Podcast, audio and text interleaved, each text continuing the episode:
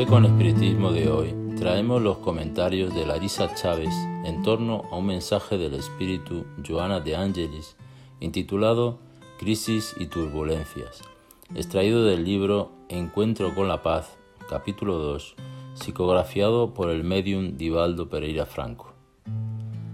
Crisis. Esa parece ser una palabra bastante pertinente para el momento que estamos viviendo. Crisis en la salud, crisis económica, crisis política, crisis en la educación, crisis de valores, crisis en la humanidad y también crisis de la humanidad. La benefactora Joana nos informa en el mencionado capítulo de lo siguiente. El vocablo crisis proviene del sánscrito kri o ki, que significa desembarazar o purificar, dando origen a las palabras acrisolar, crisol. De ese modo, una crisis puede ser considerada como un crisol, sustancia química, que depura de las gangas el oro y otros metales preciosos cuando son llevados a las calderas en las que son derretidos.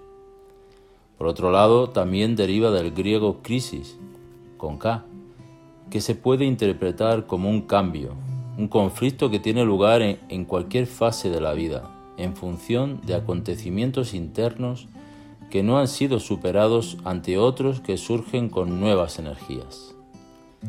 La crisis es una necesidad sociológica y psicológica que facilita con mejor aprovechamiento las oportunidades existentes, dando coraje para que sean realizados cambios de paradigmas, así como de conductas, siempre objetivando resultados más saludables y prácticos.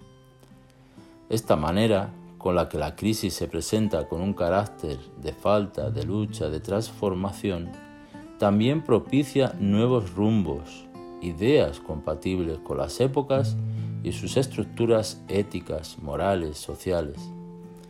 El mundo contemporáneo se encuentra en crisis de valores, pero también en convulsión interna, en la adaptación a las placas tectónicas, en los fenómenos sísmicos que son consecuencia de aquellas, en las erupciones volcánicas, tempestades, ciclones, así como en la sociedad que lo habita, como resultado de las convulsiones experimentadas por las criaturas.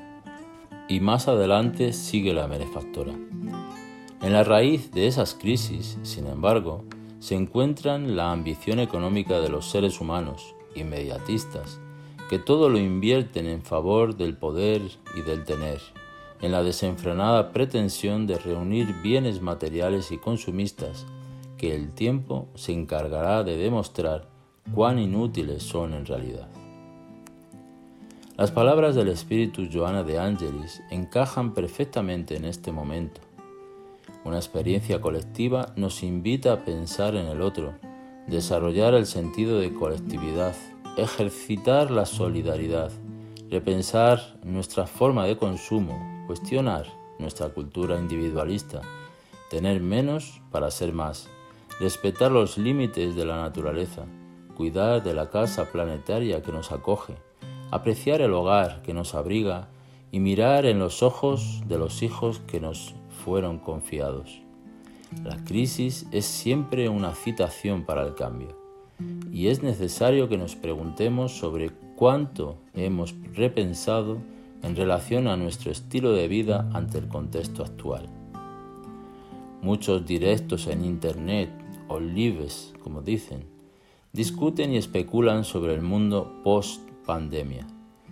Basta preguntarnos quiénes hemos sido durante la propia pandemia ¿Hemos leído la cartilla que esa experiencia nos ha ofrecido? El escenario post-pandemia se está construyendo hoy, aquí y ahora, por cada uno de nosotros.